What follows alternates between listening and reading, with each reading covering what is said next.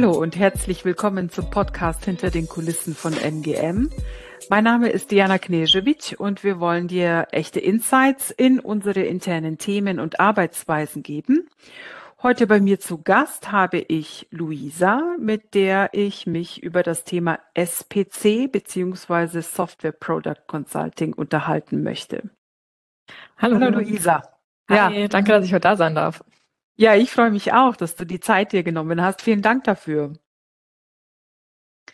Ähm, ja, stell dich doch einfach mal kurz vor. Was machst du denn bei MGM? Ja, sehr gerne. Also ich bin jetzt schon seit Anfang 2022 bei äh, MGM. Ich bin äh, quasi im Februar gestartet und dann auch schon direkt auf mein erstes Projekt gekommen. Ähm, da war ich im Innovationsbereich unterwegs. Da ging es um ein innovatives Produkt, das äh, entwickelt werden sollte in der Commerce-Branche.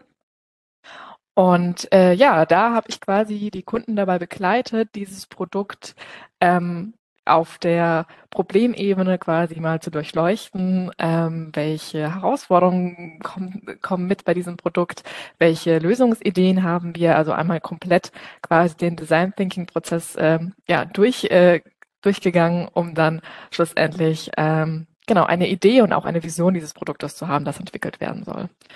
Und ähm, ursprünglich bin ich äh, über auch die Stellenausschreibung von SPC, also äh, muss man vielleicht anmerken, in der Stellenausschreibung wird das Digital Product Management genannt, äh, zu MGM gekommen. Das heißt, kurz gesagt, meine Stelle ist, dass ich quasi Schnittstelle bin zwischen Kunde, aber auch der mhm. Entwicklung, also der IT. Mhm. Du bist nach wie vor in diesem Projekt, habe ich das richtig?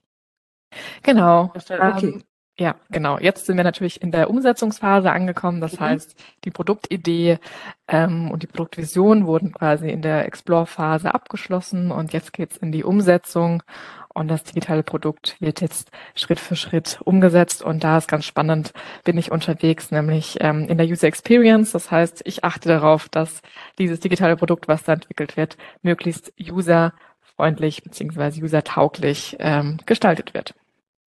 Mhm, mhm. Da sind wir mitten schon bei deinen Aufgaben. Das klingt recht äh, spezialisiert.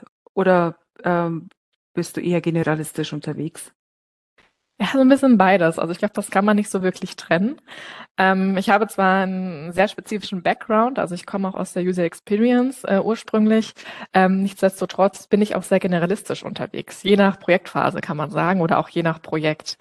Ähm, zum Beispiel ähm, eine Anforderungsanalyse macht man ja in, in vielen Projekten. Ne? Das hat jetzt nicht unbedingt nur was mit User Experience zu tun. Das kann auch sehr generalistisch gedacht werden. Genau. Mhm. Also wirklich je nach Situation, kommt drauf an.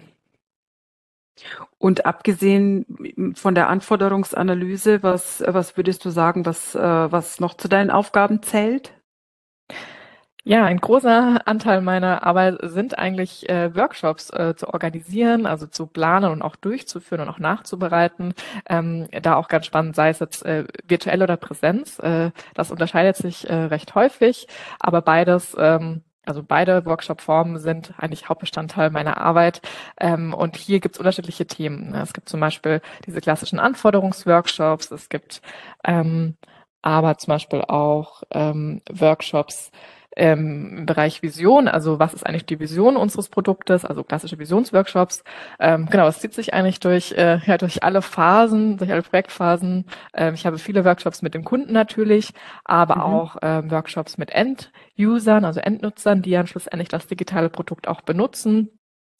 Ähm, das heißt, das ist so eigentlich auch ein großer, großer Block von meiner Arbeit, diese Workshops durchzuführen. Mm, wenn du sagst, dass du auch in der User Experience ähm, viel unterwegs bist, nimmst du dann eher, welche Rolle, also wenn du sagst, du bist die Schnittstelle, was würdest du sagen, äh, welche Rolle nimmst du dann eher ein? Bist du eher bei beim Kunden, bist du eher in der, bist du eher der User oder ähm, wie würdest du es anteilig sehen? Mhm.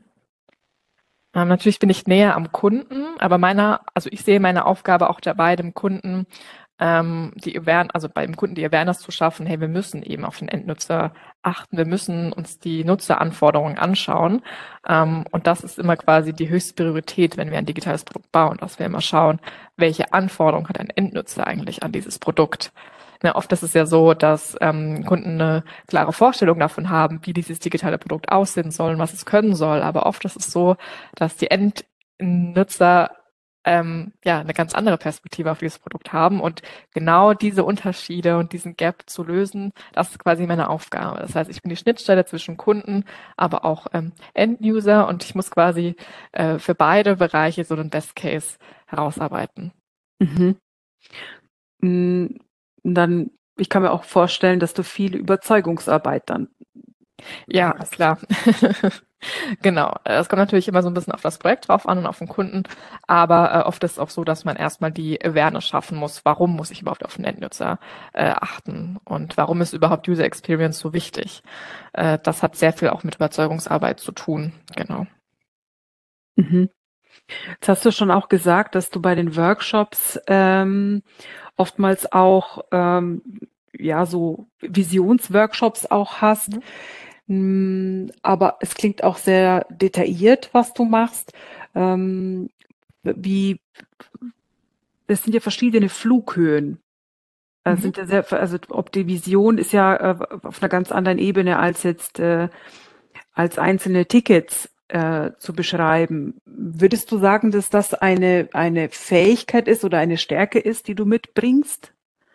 Äh, ja, absolut. Und ich glaube, das ist auch das Spannende an der SBC-Rolle, dass man eben diese Flughöhen, diese verschiedenen Flughöhen bedienen, ähm, bedienen darf. Ne? Ähm, auf der einen Seite bin ich, äh, je nach Projekt, äh, sehr tief auf Ticketebene unterwegs und tausche mich da mit den, mit den Entwicklungsteams ähm, oder mit der IT auseinander. Ähm, genau, aber auf der anderen Seite bin ich auf einer sehr groben Flughöhe unterwegs und arbeite mit den Kunden Visionsworkshops. Also wo geht's jetzt hin mit dem Produkt? Ne? Also das ist wirklich total spannend, weil man immer wieder zwischen diesen Ebenen hin und her pendelt, ähm, natürlich auch beide Sprachen bedienen, ähm, ja, bedienen muss und ähm, ja, aber das funktioniert äh, erstaunlicherweise ziemlich gut und macht auch total viel Spaß und dadurch ähm, bekommt man so verschiedene Blickwinkel auf das Projekt, aber auch auf das digitale Produkt, das entwickelt wird. Und das macht es eben auch sehr spannend. Mhm.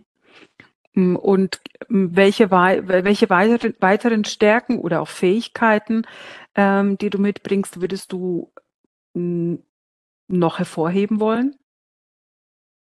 Was auf jeden Fall ähm, für mich sehr hilfreich äh, ist, dass ich ähm, Erfahrung habe bei der Entwicklung von Prototypen, also dass ich da auch ein bisschen Kenntnisse schon mitbringe.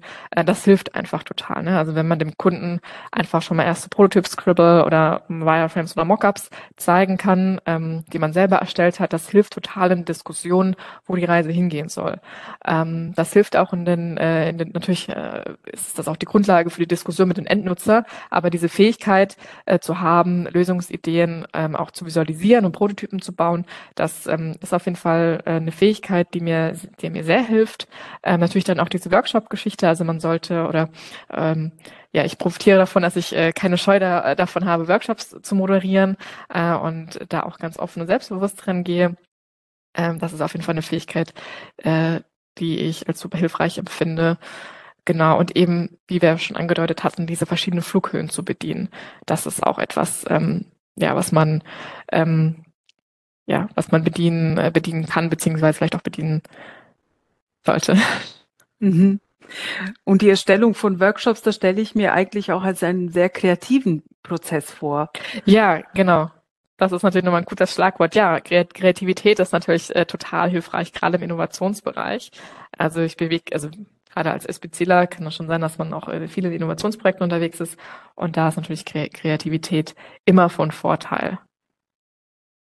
Ja, das, ähm, es klingt nach einer sehr spannenden Aufgabe. Ich bin mir, ähm, so wie du, so wie du es erzählst, ähm, äh, ich glaube, da unterhalten wir uns nochmal äh, eingehender darüber. Es interessiert mich sehr, was du so machst. Äh, da würde ich gerne nochmal einen Deep Dive mit dir machen. Ja, ich kann ja noch mal ein bisschen Werbung machen für ähm, genau für die SPC-Rolle beziehungsweise für die digitale Produktmanagement-Rolle. Ähm, es ist auf jeden Fall ein sehr, sehr spannendes Feld hier bei MGM, ähm, sehr zukunftsfähig auch. Also gerade diese Schnittstellenrollen werden immer, immer wichtiger. Ähm, sie machen total viel Spaß. Man kriegt unterschiedliche Einblicke in die unterschiedlichen Bereiche. Mit unterschiedlichen ähm, Personen ist man in Kontakt. Und äh, ja, das würde ich einfach gerne nochmal betonen. Und auch hier intern haben wir die sogenannte äh, Software Product Consultant Community, also die kurz gesagt die SPC Community. Ähm, die hilft einem auch total bei der täglichen Arbeit, wenn man sich einfach austauschen kann mit seinen Kolleginnen. Ähm, das äh, macht total viel Spaß und man ist äh, da auch nie allein. Ne? Das heißt, wenn man mal Fragen hat bei einem Projekt oder auch methodisch und man ein bisschen Unterstützung braucht, kann man einfach in die Community gehen, ähm, das da offen ansprechen und bekommt dann da auch Hilfe. Und es ist einfach ein aktiver Austausch äh, von, äh, ja, vom gemein, also man lebt quasi vom gemeinsamen Lernen und Lernen und das ist echt toll. Genau. Also Wunderbar. kommt zu uns. Ich würde mich freuen, wenn ich den einen oder anderen vielleicht mal bald bei uns sehe, bei, äh, sehe bei MGM. Gerade in dem Bereich ähm, suchen wir ja immer aktiv und ähm, ja, ist eben auch äh, ein sehr zukunftsfähiger Bereich. Das würde ich gerne nochmal betonen. Also sehr, sehr wichtig auch für die zukünftigen Projekte, dass wir diese Rolle bedienen können. Also kommt zu uns. Ähm, liebe Luisa, ich danke dir schon mal für deine Gedanken und für deine Einblicke, die du uns äh, in deinen Alltag gegeben hast. Ja, liebe Zuhörerinnen und Zuhörer, wenn ihr mehr über MGM erfahren möchtet, dann äh, hört gerne in unsere andere Podcast-Folgen. Viele unserer Kolleginnen und Kollegen ähm, erzählen aus ihrem Nächt äh, Nähkästchen über ihre Projekte und natürlich die Menschen, mit denen sie zusammen äh. Da kann man sehr viel mehr noch erfahren. Und äh, für Informationen zu unseren aktuellen Jobs könnt ihr gerne unsere Karriereseite besuchen, jobs.mgm-tp.com, beziehungsweise auf LinkedIn oder auf Xing sind wir auch vertreten. Dort kannst du, dort kann man uns auch finden. Ja, Luisa, danke nochmal für deine Zeit. Ja, ich danke dir für das tolle Gespräch. Und äh, ja, bis demnächst. Wir sehen uns wieder. Ja, wir sehen uns. Danke dir. Ciao. Tschüss.